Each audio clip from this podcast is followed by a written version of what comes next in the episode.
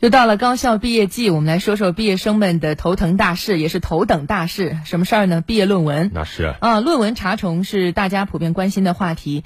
每到这个时候呢，各种打着什么专业降重旗号的查重服务，在网络平台频频现身。很多的毕业生为了降低查重率，争先购买相关服务。有些商家呢，还推出了有偿降重服务。但是从实际情况来看啊，不仅查重的服务费用不低，而且这些商家的降重服务也难以让人满意。记者调查发现，现在在电商平台上，这个论文查重啊，已经成了一个灰色产业链。我们通过报道详细了解。打开电商平台，搜索“论文查重”，便会出现大量产品。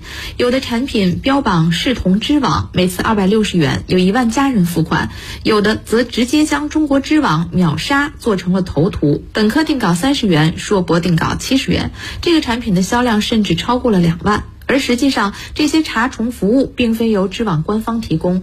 二零二一年十二月，知网通过其微信公众号发布了“学术不端文献检索系统公告”，其中指出，知网从不向任何个人销售学术不端检测服务。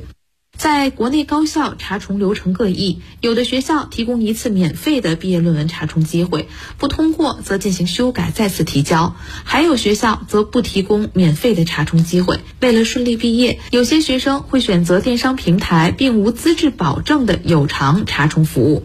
近年来，论文查重已经形成了一个灰色产业链。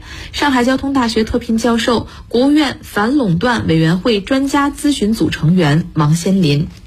一般的学校，他要么通过校图书馆，要要么是通过比如说研究生院，他他是以往那个购买，而且以往抱怨的价格很高，而且统一的是他是指定的这个这个机构去进行的，所以他不对个人开放的话，原来确实存在很多的问题，一个不方便，第二个呢，实际上是给外边的那种中介呀，甚至黄牛啊，提供了这种牟利的机会，而增加了我们就是作者，特别是学生的这个负担。嗯。查重大家往往会用到知网，那就在六月十二号，知网发布公告说将面向个人用户直接提供查重服务。根据知网官网信息说，此举是在综合考虑学术规范管理需要和广大师生实际需求后实施的一项整改措施。个人版定价参照市场通行的按字符数收费的方式定为每千字一点五元，不高于市场主流同类产品价格。以前真是没法用个人上知网查重，那这次知网提供了个人查重服务，会带来哪些影响呢？我们通过报道了解一下。六月十二号凌晨，同方知网北京技术有限公司在中国知网官方网站以及中国知网微信公众号发布公告称，即日起，中国知网向个人用户直接提供查重服务。对于现在向个人开放此服务的原因，知网在公告中回应称，知网过去只面向机构提供查重服务，忽略了广大个人用户学术规范自检和查新等实际要求，客观上造成了黑市与高价的问题。实际上，上查重并不能代替学术价值的判定，文字重复率与论文质量也无直接关系。上个月十三号，市场监管总局宣布，根据前期核查，依法对知网涉嫌实施垄断行为立案调查。上海交通大学特聘教授、国务院反垄断委员会专家咨询组成员王先林表示，知网开放个人查重服务可以算是一个改进，因为一般来说呢，它启动调查以后，它是针对它以往的。就是举报也好，或者是主动发现的也好，行为来进行一个调查，后边来进行一个处理哈。呃，它之间没有什么必然的这种关系。但是呢，我想，如果说他现在的这个情况啊，哪怕是在调查以后的发生的，他在呃往好的方向发展，那那就是我们说知错就改嘛。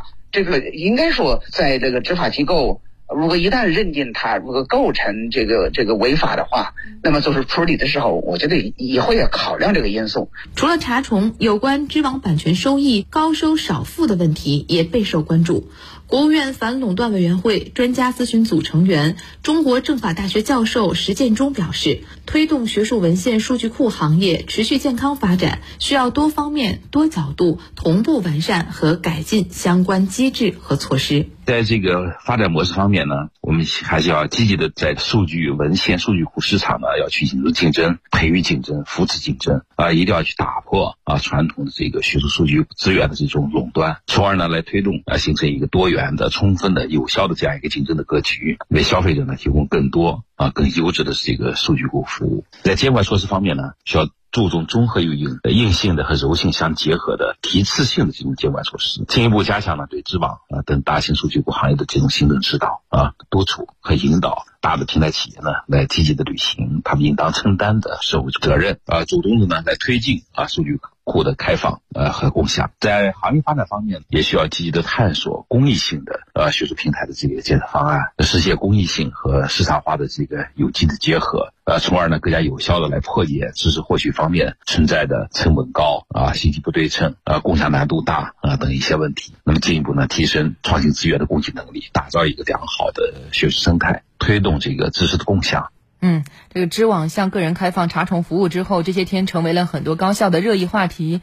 关注到很多的网友在社交媒体留言表示说，知网这次价格很亲民啊，说自己幸福来的太突然，往后不需要再提心吊胆的在网上寻找不权威的机构来购买查重服务了，大家也可以省下不少冤枉钱。对，当然也有网友说，就这个时候了，本届毕业生都答辩完了，你这早干嘛去了？少点诚意啊！诚意啊！啊，当然，但是怎么说呢？呃，别。求全责备啊，有改进总还是值得鼓励的。嗯。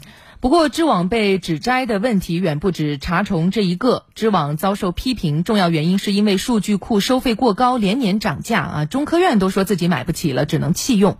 在网上一检索，因收费贵弃用的高校和单位可谓是比比皆是。